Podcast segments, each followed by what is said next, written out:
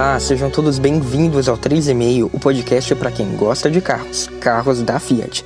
O meu nome é Jacob Paz, eu sou editor de livros e fanboy da Fiat. Por aqui a gente vai conversar semana sim, semana não, sobre as novidades da marca, dicas de manutenção, segredos, histórias, além da cultura do carro italiano, na qual estão inseridos os modelos da Fiat, mas também de suas outras marcas, agora reunidas sob o guarda-chuva da Stellantis. No programa de hoje, retomamos o assunto do episódio 19 do fim do ano passado para falar da Stellantis e seus primeiros 100 dias de mercado, com a fusão de FCA e PSA concretizada em 16 de janeiro de 2021. O que mudou? Quais perguntas sobre os planos foram respondidas e o que ainda permanece em aberto? Iremos repassar a estrutura da nova empresa, apontar quais são as prioridades e falar de cada marca para entender o que foi feito e o que vem por aí em termos de novos modelos, eletrificação e posicionamentos. Vamos lá?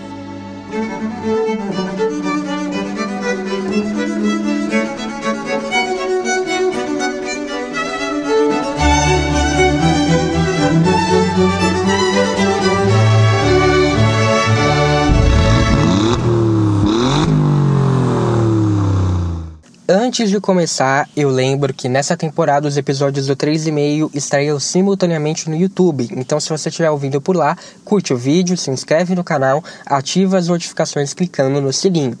Para visitar o canal, acesse bit.ly barra YouTube 3, o número 3, meio. Se você estiver ouvindo nos tocadores, clique em seguir no Spotify e inscrever-se no Google Podcasts ou em assinar no Apple Podcasts. Para conferir todas as opções, conteúdo extra e os links para as referências que eu vou citar aqui neste episódio, acesse bit.ly barra 3,5 podcast. Lá no Medium você também vai conferir o diário de bordo, onde eu relato as minhas experiências desde a compra com o Argo Tracking. E as novidades do dia a dia, fotos de carros da Fiat e posts especiais estão nas redes sociais do 3,5. Então segue lá, arroba 3,5 podcast no Facebook e no Instagram. E eu quero também repercutir e agradecer aqui duas mensagens que eu recebi sobre o episódio anterior sobre o BBB e a Fiat. O Gabriel, da página Fiat Spot no Instagram, mandou um feedback bem bacana por e-mail. Aliás, se você quiser conversar por e-mail, é 3emailpodcast.gmail.com. E o Gabriel disse, entre outras coisas, que ele já teve uma prima que participou do BBB e que ele acredita que o programa vai ser uma alavanca para o projeto 363 e para outros modelos, pois, como aconteceu com a Estrada, a visibilidade do novo SUV vai acabar puxando as vendas dos outros carros da marca. Ele diz também que, além da websérie, toda a movimentação da imprensa automotiva a respeito desse carro, o BBB vai ajudar também muito nas vendas e divulgação desse novo carro. Ainda mais com tecnologias semi-autônomas, conectividade, o possível motor 1.0 turbo mais potente do Brasil, painel digital e muito mais. A Fiat tem tudo para acabar com a festinha do horrorivos e esmagar de vez a sua principal rival, a carroça Wagen, como se já não esmagasse, além da Chevrolet e Hyundai. Creio que 2021 e 2022 serão anos muito importantes para a Fiat, pois marcarão a imersão da marca perante os concorrentes. Parabéns pelo excelente trabalho e continue sempre assim. Muito obrigado, Gabriel. Adorei a sua mensagem. Não, não dá tempo de ler tudo aqui, mas eu fiquei muito feliz de recebê-la. E com certeza a carroça Wagen já era. Eu adorei o termo. E eu também quero agradecer o pessoal da página Fiat Argo Clube, que deixou o seguinte comentário lá no Instagram sobre o post do Doblô nos reality shows. Tenho boas lembranças de uma dessa aí com os Brothers e Sisters, hehe. Essa parceria faz parte do imaginário de quem curte Fiat e acompanha o reality. Tô colado para ouvir. Obrigado pela parceria, pessoal. Tamo junto, realmente. Fiat e BBB aí é uma parceria de longa data que sempre gera burburinho, né? Muito obrigado pela mensagem. E eu quero dizer ainda que, infelizmente, para este episódio eu não consegui encaixar as novidades da Jeep que estão saindo aí ao longo dessa semana. No próximo programa, com certeza, eu vou falar sobre elas, ok? Então, vamos lá. Hoje a gente não tem nenhum quadro, é o assunto mesmo um assunto relevante né, que a gente vai discutir aqui, que é a formação da Stellantis. Como eu falei no começo do episódio, eu já fiz um episódio falando sobre a fusão da PSA com a FCA lá no finzinho do ano passado, antes de a fusão ter sido concretizada. E nesse episódio eu falei sobre algumas dúvidas que a gente tinha, a principal delas sendo qual marca estava comprando qual marca. Na verdade, não é o que está acontecendo de fato, nenhuma marca está comprando a outra, mas enfim, várias questões que eu levantei lá para entender esse processo de fusão. E no episódio, né, ficava claro que algumas questões ainda não tinham resposta. Então, por isso eu pensei em fazer esse novo episódio. A gente está se aproximando aos 100 primeiros dias da Estelantes. A fusão foi aprovada pelos acionistas e concretizada no começo de 2021, no dia 16 de janeiro. Então, pensando nisso, eu trouxe esse novo episódio para saber o que, que mudou, principalmente para tentar responder algumas das dúvidas, se for possível, obviamente, do episódio 19. Se você não ouviu o episódio 19, não tem problema, não precisa ouvir para entender e para acompanhar esse aqui. Mas se você quiser ouvir, eu vou deixar a referência lá no Medium do 3,5 e também, se você estiver ouvindo pelo YouTube, eu vou deixar o cardzinho, então é só clicar e ouvir o episódio 19. Acho que o primeiro ponto, que era a grande dúvida, é porque a fusão da PSA com a FCA, que formaria Estelantes, foi vendida para todo mundo como uma fusão de iguais, ou seja, nenhuma marca estava comprando a outra, e sim elas estavam se juntando para dar origem a uma nova empresa. Tinha algumas pessoas que estavam céticas quanto a isso, dizendo que na verdade a Peugeot estava comprando a Fiat, ou outras estavam querendo talvez né, que a Fiat tomasse a frente. Mas o que eu, eu disse no episódio é que não parecia que seria essa, né? Que a impressão era de que realmente estavam tentando criar uma coisa nova, que não houvesse aí controle de uma sobre a outra, mas que a gente precisava ver na prática se realmente seria isso. Como que seria feito o equilíbrio de forças dentro da nova empresa, né? O lado FCA, o lado PSA, os italianos, os franceses, os americanos também. E de lá para cá, eu acho que a gente teve uma resposta inicial para esse ponto. Lógico, não dá para dizer é, com base no que a gente teve aqui, nem 100 dias completos ainda, né? Que sim, foi uma fusão de iguais, não, não foi, porque isso a gente vai descobrir, a gente vai acompanhar ao longo dos anos, tá? Então por isso que eu digo que é uma resposta inicial. Dá para ver que a empresa cumpriu em partes a promessa de ser sim uma fusão de iguais. Por que, que eu digo isso? Em 19 de janeiro, a Stellantis divulgou o corpo de diretores.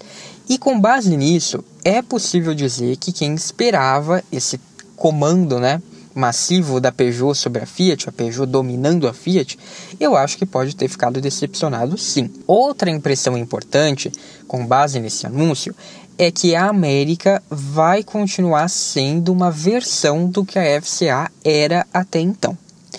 Isso porque o Carlos Tavares ficou como CEO, o que já era sabido, já era esperado, já era uma certeza, e em um nível administrativo, as decisões vão ser tomadas em conjunto com uma espécie de comitê para decisões estratégicas e de performance.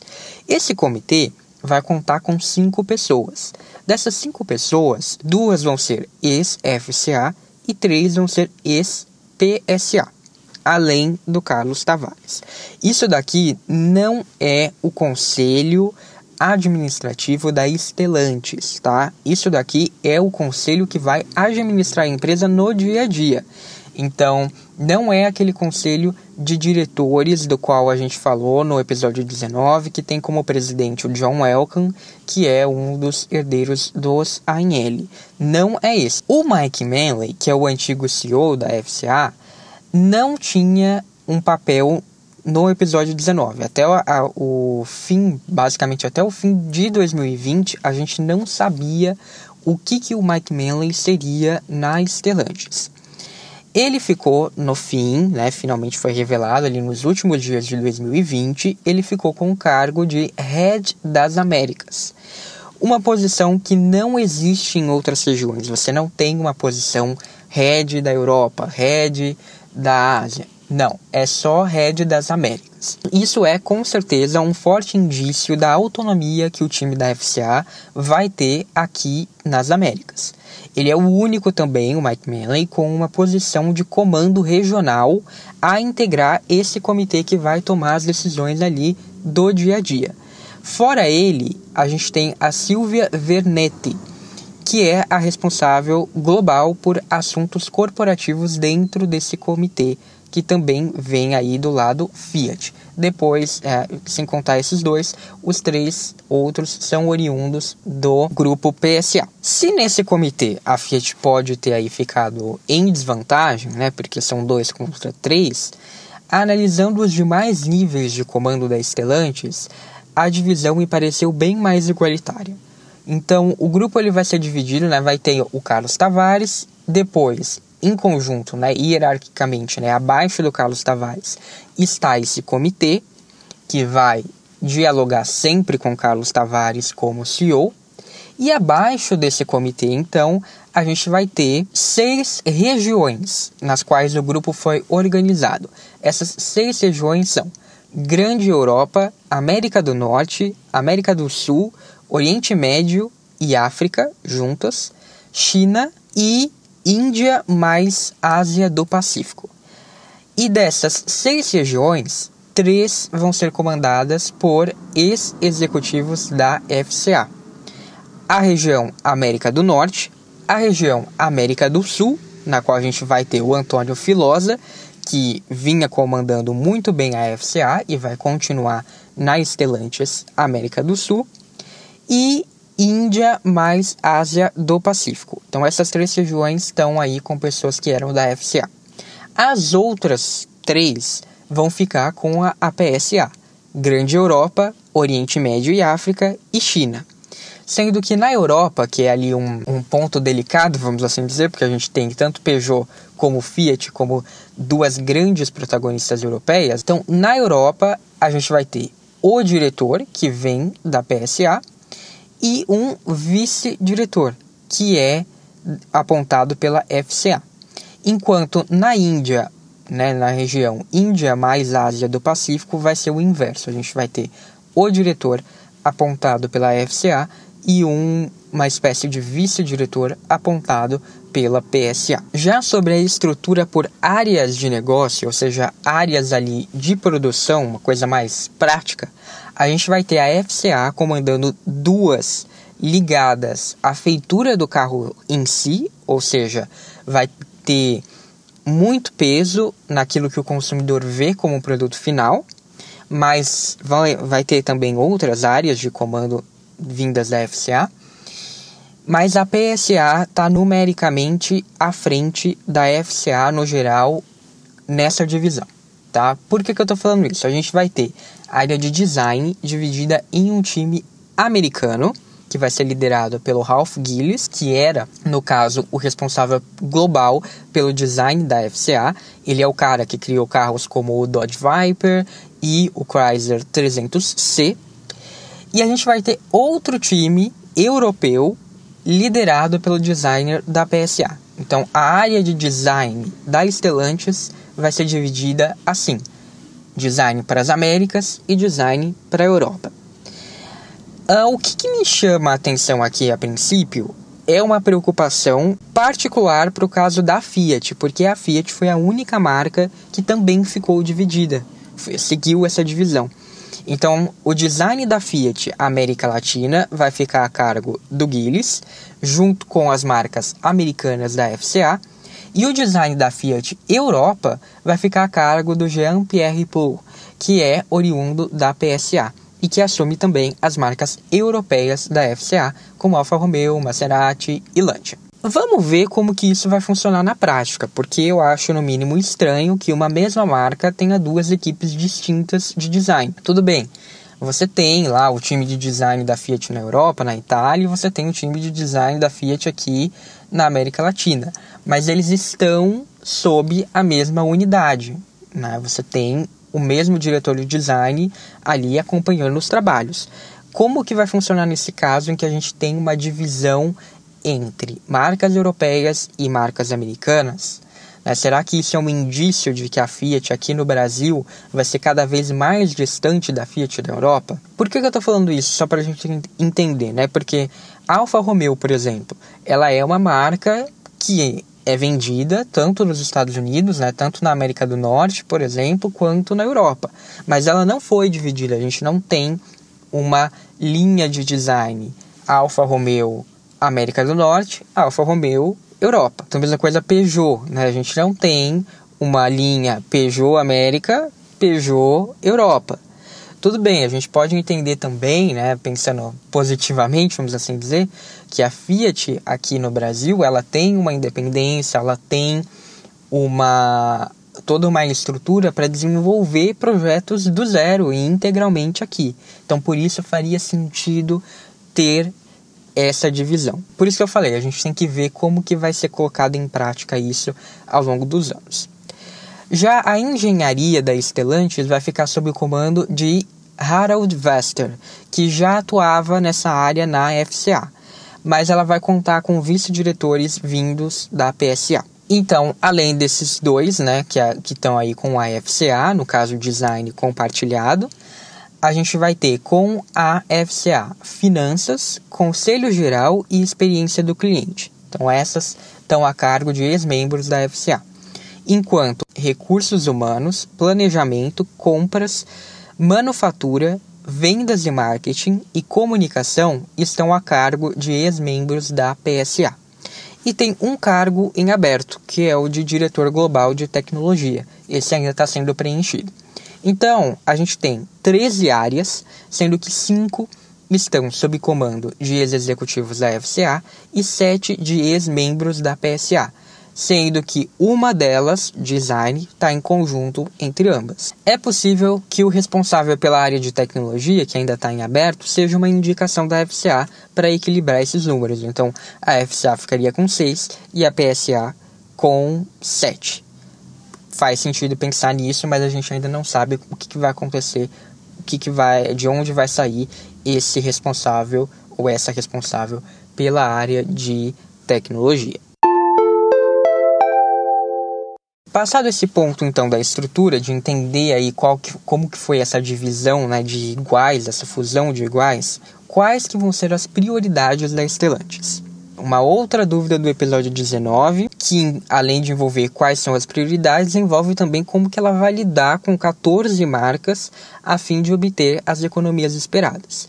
E isso, esse ponto, não foi ainda muito bem respondido, talvez nem em parte ser respondido, né? Porque uma das críticas, inclusive, de analistas financeiros foi justamente para o fato de a Stellantis ter surgido, a fusão foi completada sem apresentar um plano de negócios claro e detalhado sobre o que, que ela vai fazer com as marcas que possui e como que ela vai administrar o desempenho pífio que o grupo apresenta na Ásia, especialmente na China.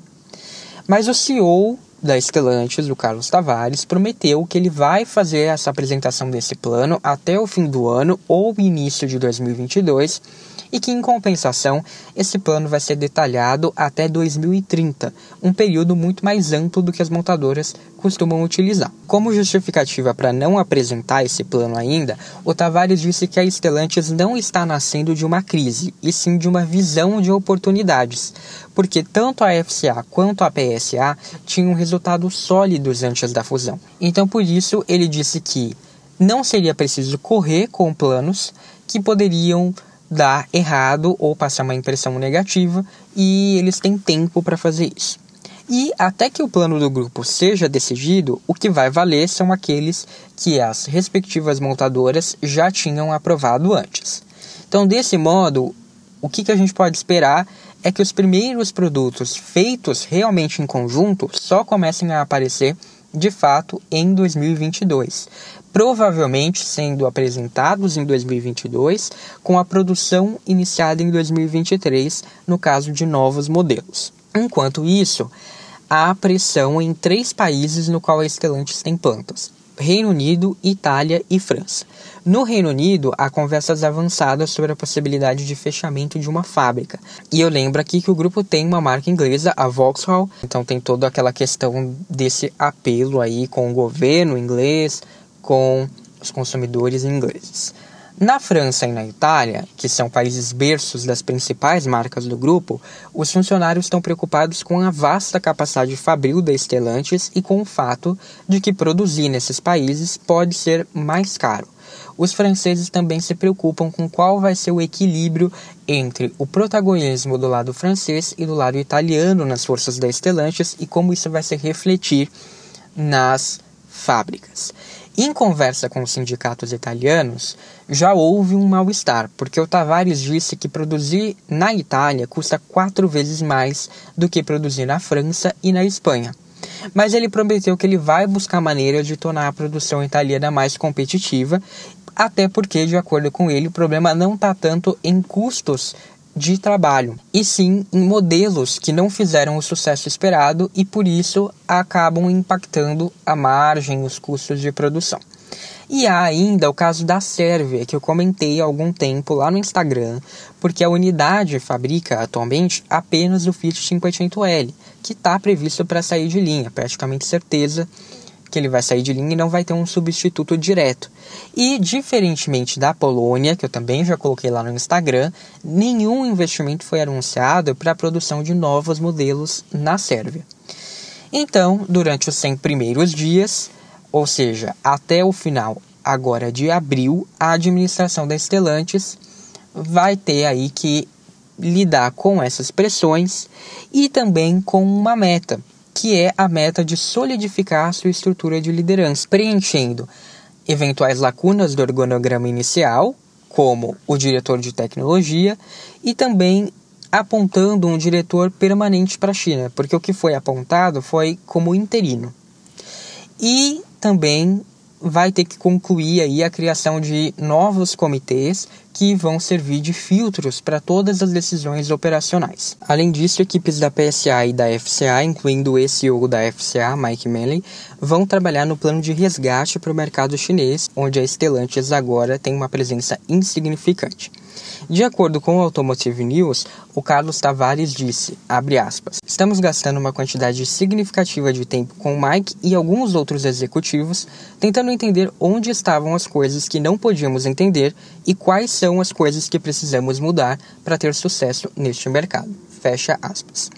Mas as sinergias e economias imediatas, reforça Tavares, virão do alinhamento de preços de fornecedor, no qual os melhores preços de PSA e FCA terão prioridade. Também haverá compras maiores de commodities em comum, compra de mídia em pacote, integração logística e redução nos custos de distribuição. Já as sinergias de longo prazo, ou seja, aquelas vistas a partir de 2022, vão ser concentradas na migração dos modelos estelantes para plataformas em comum, na redução da complexidade de opções de motorização e na eliminação de esforços duplicados em eletrificação, conectividade e direção autônoma. Sobre isso, aliás, o Tavares optou por não fazer alarde, como outras montadoras, sobre quando vai deixar de produzir veículos a combustão. Ele se limitou a dizer que até 2025 opções eletrificadas de alta voltagem vão estar disponíveis em toda a gama europeia e norte-americana. Em uma das coletivas das jornalistas e investidores, o português afirmou que, abre aspas, em termos de eletrificação, tudo o que investimos na Europa será uma bênção para Stellantis. Os motores elétricos, o câmbio de dupla embreagem para carros eletrificados, as baterias, as células de bateria, tudo isso vai estar disponível para a FCA Europa. E a única coisa que posso antecipar é isto. Em 2025, e por favor, lembrem-se disso, ficaremos muito felizes em 2025. Fecha aspas. Logo, é evidente né, que um dos principais pontos para entender agora a Stellantis é que o CEO do grupo com certeza vai empurrar as marcas da FCA, até então não muito entusiasmadas com o assunto, vamos assim dizer, para a eletrificação. No entanto, vai ser um grande desafio fazer isso nos Estados Unidos, onde um grande pilar das vendas da FCA se concentra em carros grandes, como SUVs e picapes, e em muscle cars. Sobre o assunto, o Tavares disse que a Stellantis vai trabalhar agressivamente para melhorar os seus níveis de consumo de combustível nos Estados Unidos. Até porque ele espera protocolos de emissões mais exigentes sob a administração Biden e a empresa já possui tecnologia para fazer isso. Outro ponto de atenção para Tavares é o desenvolvimento de softwares. Um dos objetivos dele é ter produtos que sejam continuamente atualizados por meio da funcionalidade over the air, ou seja, aquela que você não precisa ir até a concessionária para atualizar ou você não precisa plugar algum software no carro e sim é feito tudo automaticamente, como são as atualizações de smartphones, por exemplo. Ele disse que a empresa quer aumentar a escala na forma como usa dados de veículos e inteligência artificial. E para isso, a Stellantis vai buscar atrair e reter os melhores talentos na área de software. O Tavares diz que os jovens talentos vão vir para a montadora porque ela é uma empresa de mente aberta que quer mudar as coisas. E apostar no desenvolvimento interno de seus próprios sistemas é uma tendência na indústria na indústria, né? Foi colocado em prática pela Tesla e um passo que a Volkswagen também já declarou que quer seguir. O executivo afirmou que a Stellantis não vai ser vista como uma empresa de legado, mas sim uma das principais e mais inovadoras da indústria. Em uma coletiva dada no início de março, o executivo declarou, aspas, Tomaremos decisões disruptivas quantas forem necessárias para garantir que ninguém classifique a Stellantis como uma empresa de carros antiga. Não aceitaremos ficar de escanteio. Não aceitaremos ser um dinossauro. Fecha aspas. E com isso a gente vai então para o próximo ponto. As marcas vão morrer? Essa era uma pergunta que a gente já tinha feito lá no episódio 19. Dava para ter certeza que algumas não iam morrer, mas tinha algumas que a gente ficava ali na dúvida. É a principal pergunta a respeito da Stellantis, não tem jeito, e ela continua existindo. Como o Tavares vai administrar o posicionamento de 14 marcas, muitas vezes conflitantes entre si? Se por um lado o executivo ainda não apresentou um plano sobre isso, olhar mais uma vez para a estrutura do grupo pode adiantar uma coisa ou outra. Isso porque no dia 19 de janeiro, a Stellantis anunciou também a estrutura administrativa para as marcas do grupo. E um dos principais imbróglios parece ter ficado um pouco mais claro. Porque a empresa dividiu o seu portfólio em sete grandes áreas: SUV, marcas americanas, marcas principais, generalistas semi-premium, premium, de luxo e de mobilidade. Eu vou começar pelo caso mais fácil, que é o do SUV não é preciso dizer que a Jeep vai ser o foco aqui, aliás, é provável que, mesmo como Stellantis, essa seja a única marca verdadeiramente global da empresa, como já acontecia na FCA. Porque a Jeep é a única que faz parte dessa área, chamada em inglês de Global SUV. E, seguindo as demandas de mercado, ela deve atrair boa parte da atenção e do esforço do grupo. Chrysler, Dodge e Ram foram colocadas sob o mesmo guarda-chuva, o de marcas americanas, ou seja, aquelas que têm um potencial muito regional, sendo a Chrysler e a Dodge voltadas especificamente para a América do Norte. O Tavares insistiu no ponto de que nenhuma das marcas vai desaparecer, especialmente aí porque a Chrysler era uma marca muito cotada para desaparecer, talvez, junto com a Lancia. O Tavares continua batendo nessa tecla de que não, que ele valoriza o fato de todas as marcas terem um legado, uma história muito importante, de que eles são apaixonados por todas as marcas.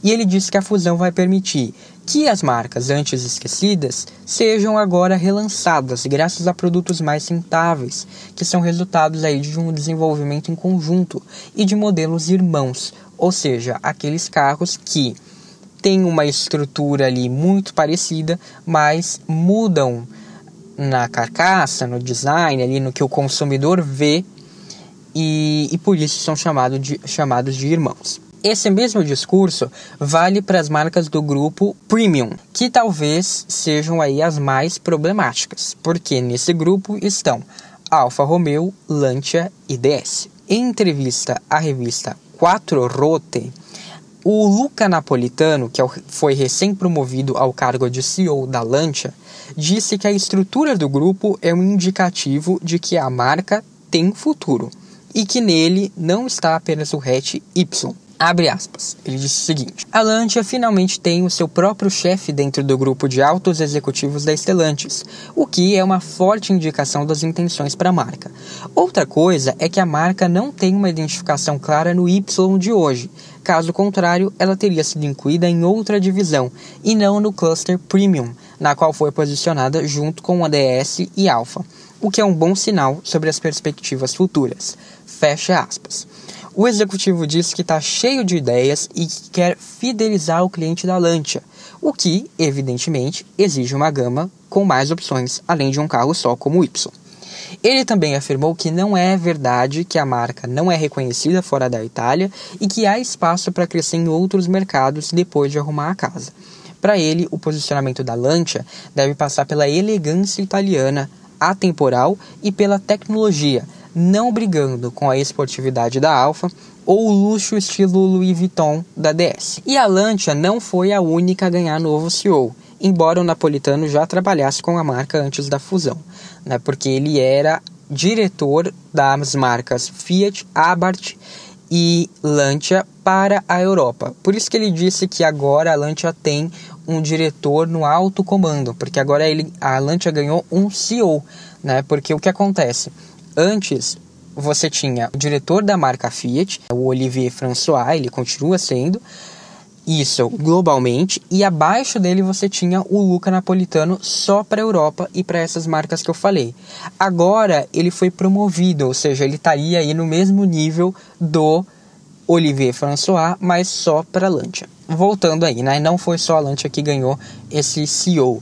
A Alfa Romeo passou a contar com uma nova equipe administrativa também, inclusive compartilhada em partes com a Lancia.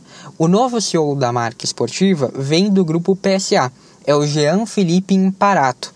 Ele estava desde 2016 no comando da Peugeot e liderou a renovação do portfólio da marca do Leão. Ele também já teve passagens por divisões da América Latina, China e Itália. E em janeiro, então, ele substituiu o americano Timothy Koniskis, que desde 2018 estava acumulando o cargo de CEO da Alfa com o da Dodge. Abaixo dele, a marca vai ter um responsável para cada uma das regiões: Europa, América do Norte e China.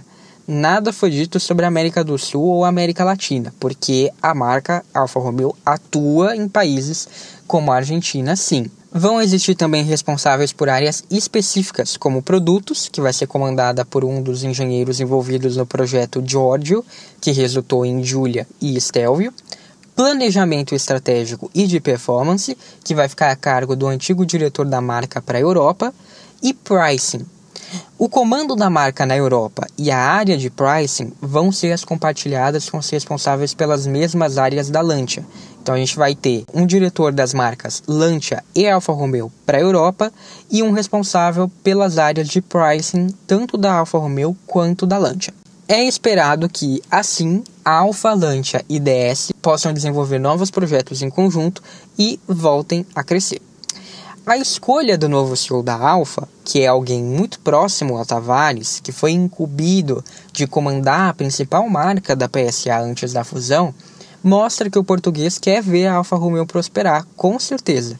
Então eu identifico isso como um sinal positivo. E embora Imparato seja francês, não italiano, a Alfa estava sob o comando de um americano antes dele. Então eu acho que está tudo bem. Outro ponto importante é que o responsável pelo comando da Alfa na América do Norte vinha trabalhando há quatro anos na implementação da Peugeot nos Estados Unidos, principalmente na criação de um sistema de distribuição. Logo, como a gente já suspeitava no episódio 19, o plano de retorno da Peugeot ao mercado americano foi oficialmente suspenso, de acordo com fontes do Automotive News. De acordo com a matéria do portal, o foco vai ser mesmo desenvolver as marcas que já estão por lá, porque não faria sentido introduzir uma nova marca né, se a presença da Stellantis já é forte bastante nos Estados Unidos. Lembrando que a empresa deve ter cerca de 40% das suas vendas vindas da América do Norte, o que resolve aí a preocupação do Tavares a respeito da dependência da Peugeot em relação ao mercado europeu. Aliás, falando de Peugeot, a marca anunciou um rebranding com uma nova identidade visual que tem como objetivo coroar um novo posicionamento. E isso fica claro na nova estrutura da Stellantis, uma vez que a marca do Leão vai ficar junto com a Opel e a Vauxhall, essas duas são praticamente a mesma marca, em uma área de marcas generalistas semi-premium. Isso resolve né, parte do imbróglio que seria a competição da Fiat com essas marcas, porque coloca elas em um patamar acima de posicionamento, que não chega a ser premium, como a Audi ou Mercedes, mas que vão trabalhar ali sempre em segmentos mais elevados, com produtos mais caros, onde a Fiat e a Citroën não vão chegar. Sim, porque uma das grandes surpresas para mim foi ver a Fiat, junto com a Abarth e a Citroën, sob o mesmo guarda-chuva, que foi ali o guarda-chuva chamado de marcas principais. Ainda não está muito claro o que isso quer dizer, mas é provável que essas marcas, além de atuarem juntas, vão ser responsáveis pelo maior volume de vendas do grupo, junto com a Jeep, concentrando-se em carros mais acessíveis. É possível que a Fiat tenha sido colocada nessa unidade por conta do papel que ela tem aqui no Brasil? Sim, é possível. Mas para mim é mais do que isso um indício do que, que vai vir aí também na Europa. A Peugeot e a Citroën estão indo muito bem com uma diferença clara de posicionamento entre essas marcas. E isso não quer dizer que a Citroën seja uma marca de baixo custo ou que ela tenha é, presença limitada em fatias do mercado. Não, muito pelo contrário. Se você pegar o portfólio da Citroën na Europa, ela tem uma gama bastante completa. Tem modelos que contam com as principais tecnologias do mercado. Então, ela não é uma marca low cost, mas ela está um degrau abaixo da Peugeot. E, portanto, a subida de nível da Peugeot e a sua divisão aí de projetos com a Opel abre espaço para que a Fiat volte a ter relevância em toda a Europa, se assim quiser a Stellantis, sem prejudicar essas outras marcas do grupo. E isso responde em partes uma grande preocupação a respeito do muito especulado futuro da Fiat. Recentemente, John Elkann, o presidente da Stellantis e herdeiro do Zagnelli, concedeu uma entrevista na TV italiana na qual ele comentou a possibilidade de relançamento das marcas da FCA.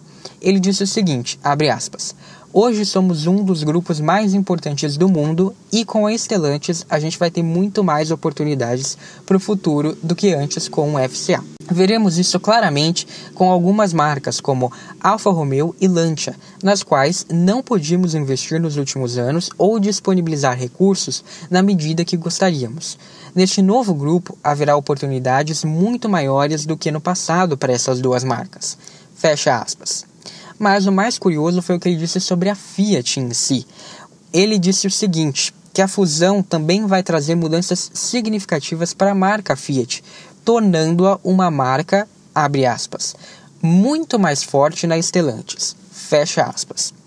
Sobre a empresa como um todo, o herdeiro do Zagnelli disse que, abre aspas, passamos da zona de rebaixamento para o meio da tabela com a FCA, e agora estamos jogando na liderança do campeonato, o que dá a possibilidade a todos aqueles que trabalham na Stellantis de terem muito mais oportunidades no futuro. A Stellantis possibilita valorizar a identidade de todas as 400 mil pessoas que trabalham no grupo. E eu estou muito otimista com o que podemos fazer agora que somos uma empresa maior. Fecha aspas. Sobre as outras unidades, não há muito o que falar, né? A gente tem a divisão de luxo, que conta apenas com a Maserati, enquanto a de mobilidade contempla duas bandeiras: a Free to Move, que era a marca que a PSA utiliza para, suas, para os seus programas na Europa, um programa de mobilidade, e a Leases, que é o equivalente da Fiat, e que acaba englobando também o Flua no Brasil. Então, com esse ponto resolvido, a gente vai para um outro, que é quais são os impactos diretos na FCA e o que, que isso vai ter como consequência no Brasil. É natural que o Carlos Tavares, como comandante da fusão, implemente mudanças que terão impacto na FCA, afinal, né, a, a sua liderança, a liderança do Tavares no grupo PSA, é bastante vitoriosa. e ainda não se sabe o que, que isso vai significar em longo prazo. A gente já viu aí que um dos pontos vai ser a eletrificação, com a FCA seguindo as plataformas da PSA e apostando cada vez mais nessa tecnologia dos carros elétricos. E outro ponto que o Tavares já declarou que quer mudar são as margens de lucro da Fiat, porque ele espera que a margem combinada dos grupos saia dos 5,5% iniciais agora, né, só combinando assim resultados da FCA com a PSA daria algo em torno de 5,5%, ele quer que cresça para algo em torno de 7,5%, de acordo com a Reuters. Embora o Mike Manley tenha entregado a Fiat Chrysler com resultados sólidos e lucros operacionais, a margem de lucro da FCA é consideravelmente, era no caso, né, consideravelmente inferior à da PSA, porque ela estava na casa dos 4%, enquanto os franceses contavam com algo na casa dos 7%. As sinergias e o desenvolvimento de modelos irmãos já devem melhorar bastante por si só esse lado da FCA, embora o Tavares possa ter outras cartas na manga e daí é isso que a gente não sabe, quais serão os impactos disso. No caso do Brasil, eu acho que ele fica como ponto fora da curva, dada a peculiar liderança da Fiat nessa região. O Tavares visitou em março as unidades Fabris, que eram da FCA aqui no país, e deu start na fabricação dos motores Firefly Turbo.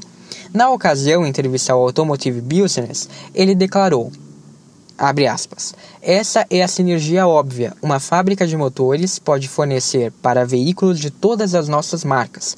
Com isso, aumentamos a produção e economizamos com a compra de componentes em maior quantidade. Mas há muitas outras oportunidades. A compra de mídia é outro exemplo. Fecha aspas. Portanto, aqui no Brasil, como já era esperado, pouco deve mudar do lado da Fiat e os impactos vão ser, olha só, sobre a PSA. Então vai ser uma lógica inversa ao que vai ser vista na Europa. O Tavares chamou ainda o Antônio Filosa, que era, era o presidente da FCA para a América Latina e agora é o responsável da Stellantis para a América do Sul. O Tavares chamou ele de patrão da região e diz que o plano de sinergias apresentado pelo italiano é muito mais amplo e tem maior alcance do que qualquer um que poderia ter sido feito em Turim ou Paris. E segundo o portal Automotive Business, o Tavares atribui o sucesso da FCA no país graças à independência que a empresa teve para desenvolver e produzir os produtos mais adequados para os clientes do Brasil e da América do Sul, com uma estrutura completa que Tavares chamou de pequena Stellantis operando na região. Ou seja, para bom entendedor, meia palavra basta.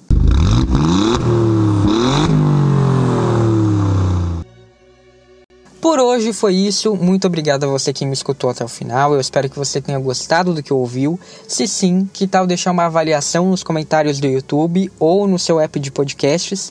Isso ajuda bastante as pessoas a descobrirem o conteúdo do 3,5. Obrigado, um abraço e até a próxima ou no arroba podcast nas redes sociais.